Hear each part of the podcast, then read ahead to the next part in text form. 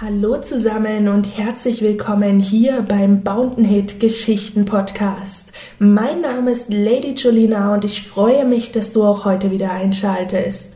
In der heutigen Folge lese ich euch die Geschichte mit dem Titel vor Entführt und von vielen Frauen gefoltert.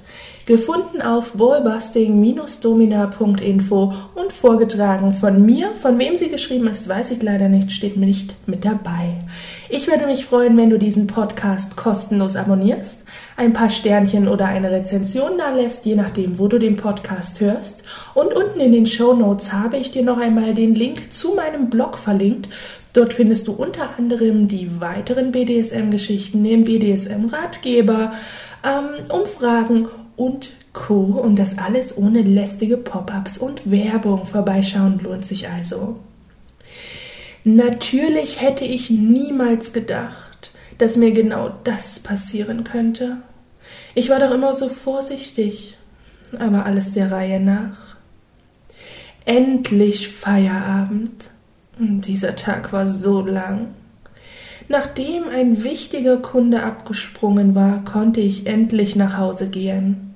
Zugegeben, die Standpauke meiner Chefin war mir gewiss, dass ich schon lange davon träume, mich ihr zu unterwerfen, und ich bei weitem nicht so dominant und herrisch bin, wie sie glaubt, ist zumindest jetzt kein Geheimnis mehr. Ich habe es mir eingestanden und hatte wieder ordentlich zu kämpfen, meinen immer härter werdenden Schwanz während der Standpauke zu verbergen. Dass sie den zuvor noch nie entdeckt hatte, war sowieso reines Glück. Mit solchen Gedanken konnte sie sich ganz sicher nicht anfreunden. Nichtsdestotrotz bin ich wie immer auf die Herrentoilette verschwunden und habe meinen Schwanz gewichst. Dabei habe ich mir wieder einmal lebhaft vorgestellt, wie es wäre, vor ihr zu knien, völlig nackt, die Hände auf dem Rücken gefesselt und sie mir in die Eier tritt, immer und immer wieder, bis ich mit schmerzverzerrten und tränenüberfluteten Gesicht zu Boden gehe und ihn mit meinem Sperma vollspritze. Nach jedem Tritt habe ich mich bei meiner Chefin zu bedanken und ihr die Pumps sorgfältig von meinem Hodensaft mit der Zunge zu reinigen. Dass dieser Gedanke alles andere als normal ist, und man mich sicher auch als perverse Drecksau beschimpfen würde, war mir klar. Deshalb wusste auch keiner von diesen Abarten, zu denen ich wichse. Jede Frau, die mit mir anbandelte, wies ich ab. Mittlerweile versuchte es kaum mehr eine Dame, da sie wohl alle glauben, ich wäre schwul. Von meinen Neigungen wusste bloß dieses eine kleine Internetforum, in dem ich mich regelmäßig herumtrieb um meine Fantasien zu beflügeln. Dass ich damit nicht allein war, merkte ich schnell bei der Eröffnung meines ersten Thread. Viele geilten sich an meiner Fantasie auf und erzählten mir auch sehr detailliert davon. Aber im echten Leben mit denen etwas zu tun haben, kam gar nicht in die Tüte. Dass mich bisher noch keine Frau auf dieser Seite kontaktierte, wunderte mich gar nicht. Als ich endlich das kalte Bier aus dem Kühlschrank holte und es mit einem wohligen Zischen öffnete, setzte ich mich an den Computer und klickte mich auf die übliche Seite. Wie zu erwarten war, blinkte mein Postfach bereits, und ich erwartete die nächste Nachricht mit Fotos von geschundenen Hoden und deren Besitzer. Doch heute war es irgendwie anders. Die Nachricht im Postfach zeigte als Avatar nicht für gewöhnlich einen harten Schwanz, sondern eine wunderschöne Frau. Genau mein Typ. Blonde, wenn auch kurze Haare, eingepackt in Latex, und in ihrer Hand trug sie einen Flogger. Ihr Blick hatte etwas Mahnendes an sich. Man konnte sich ihren fesselnden Augen nicht entziehen und sie schienen zu sagen, dass keine Widerrede geduldet werden würde. Mein Herz klopfte schneller und hörbar in meinen eigenen Ohren. Der Mauszeiger trat wie von selbst auf die Nachricht, und mit verblüffend, Verwunderten und zeitgleich heißen Blicken überflog ich die Nachricht, bevor ich dann jedes einzelne Wort wie eine lüsterne Droge in mich aufsaugte. Ich habe deine Fantasien gelesen. Sehr spannend, sehr anregend. Du bist genau das, was mir in meiner Sammlung noch fehlt, Knecht. Ich biete dir ein Treffen an. Du kommst, stellst keine Fragen, und ich mache dich zu meinem Spielball zu meinem Spielball meiner sadistischen Fantasien. 20 Uhr. Ecke Straße der alten Dornen und Frankenallee. Mehr stand dort nicht. Ich fragte mich natürlich sofort, ob es sich hier doch nur um einen schlechten Scherz handeln musste.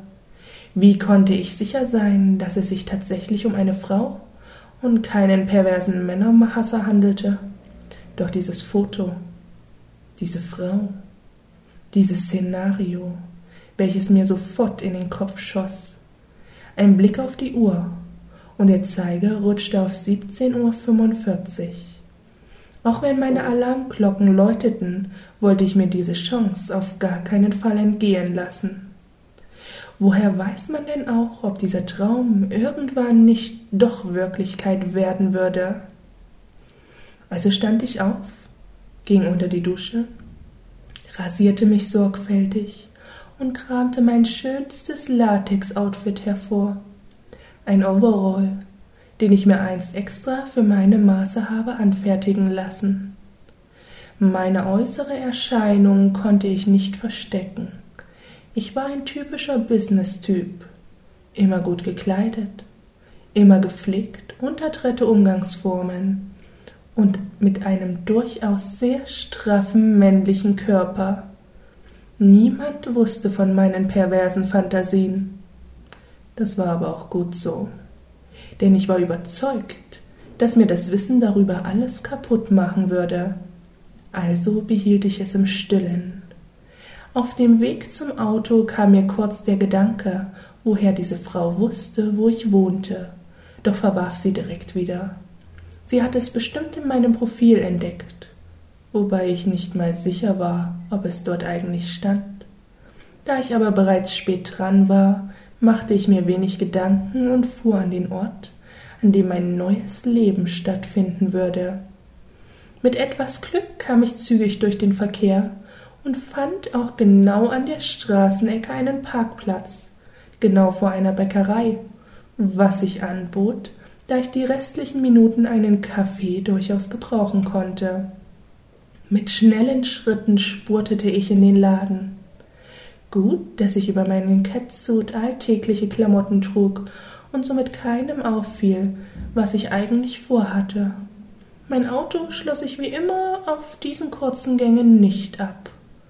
Als ich mich wieder auf den Fahrersitz fallen ließ und zufrieden feststellte, dass es nur noch ein paar Minuten waren, schlürfte ich kurz an meinem Kaffee, der sich nur in Sekundenbruchteilen später über meinen Schoß ergoss und mich schmerzhaft verbrannte.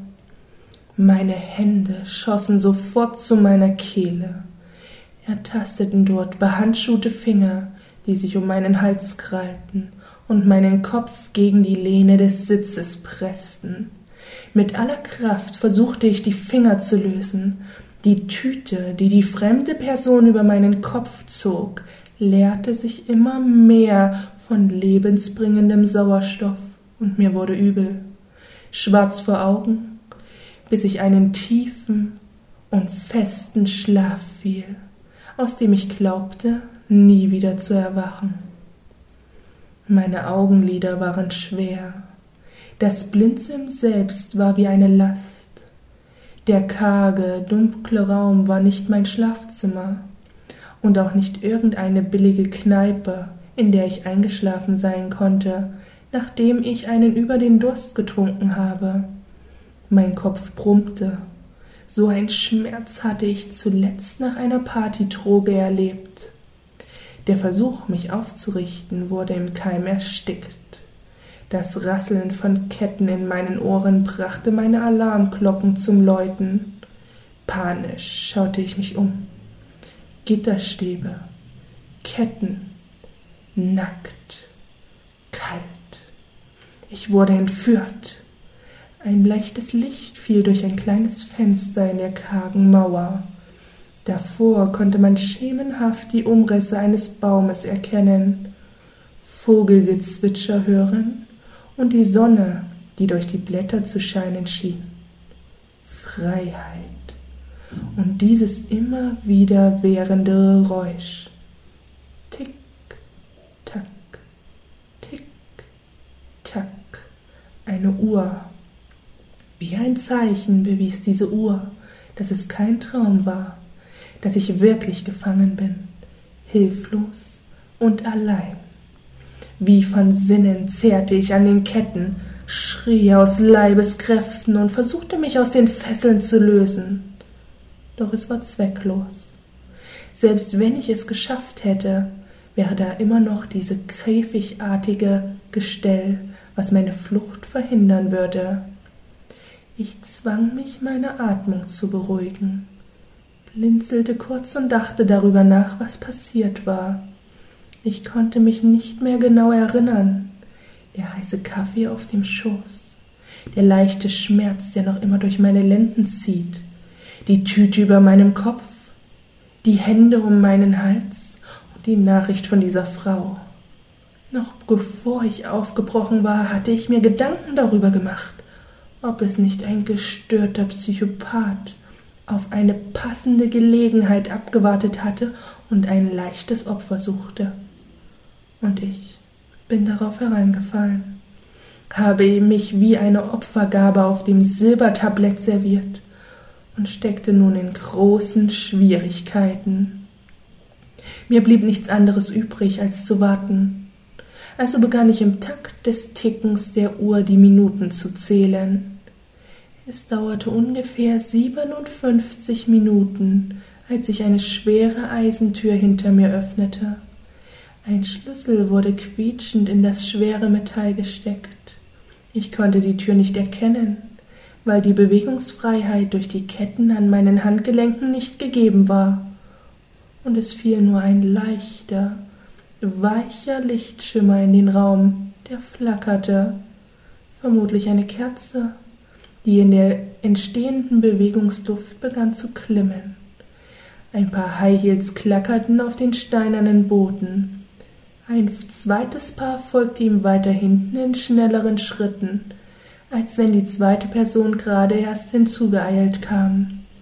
Die Füße kamen in mein Sichtfeld und offenbarten ein paar schwarze Lackpumps, die von der Kerze ganz leicht angestrahlt wurden, und Nylonbeine. Der Blick war durch den Käfig, in dem ich lag, nach oben hin versperrt. Die zweiten paar Füße waren mit Stiefeln geschmückt. Sie gingen so hoch, dass ich nicht sehen konnte, was die Person noch trug. Bitte, hörte ich mich sagen und erwischte mich dabei, wie mein Schwanz pulsierte und ich ihm im leichten Licht des kleinen Fensters steil in die Höhe ragen sah. Das konnte nicht normal sein. er bettelt. Ist das nicht herzerweichend? Diesem kleinen Perversling gehört gezeigt, wo der Hammer hängt sagte eine der Personen, was darauf schließen lässt, dass es sich um eine Frau handeln musste. Die Person mit den Stiefeln begab sich auf die Knie, und ich erhaschte einen kurzen Blick auf ein schwarzes, glänzendes Kleid und große Brüste, die dann hinter meinem Kopf verschwanden und mir den Blick nahmen. Das weiße Tuch, welches sich über meine Nase legte, entdeckte ich zu spät. Schon wurde es mir mitten ins Gesicht gedrückt, und alles wurde erneut schwarz. Verschwommen konnte ich dieses Mal nur sehen, als ich meine Augen dazu zwingen konnte, sich zu öffnen. Zwei Gestalten liefen vor mir umher. Ich war nicht mehr in einem Käfig, hing wie an ein Kreuz, an einer Vorrichtung und konnte meine Arme kaum spüren.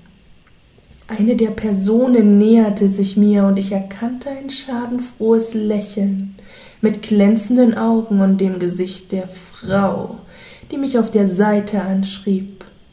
Nur Augenblicke später krachte ihr Knie zwischen meine Beine, mitten in meine Hoden, und ich schrie auf. Ich konnte es nicht verhindern. Mein Schwanz pulsierte und stand, trotz des höllischen Schmerzes, und ihr Mund näherte sich meinem Ohr. Willkommen in deiner persönlichen Lusthölle. Gefolgt von einem Lachen und dem erneuten und festen Tritt mit dem Knie in meine Eier. Die andere Frau trat hervor und ich erschrak, als ich sah, doch da war es schon zu spät.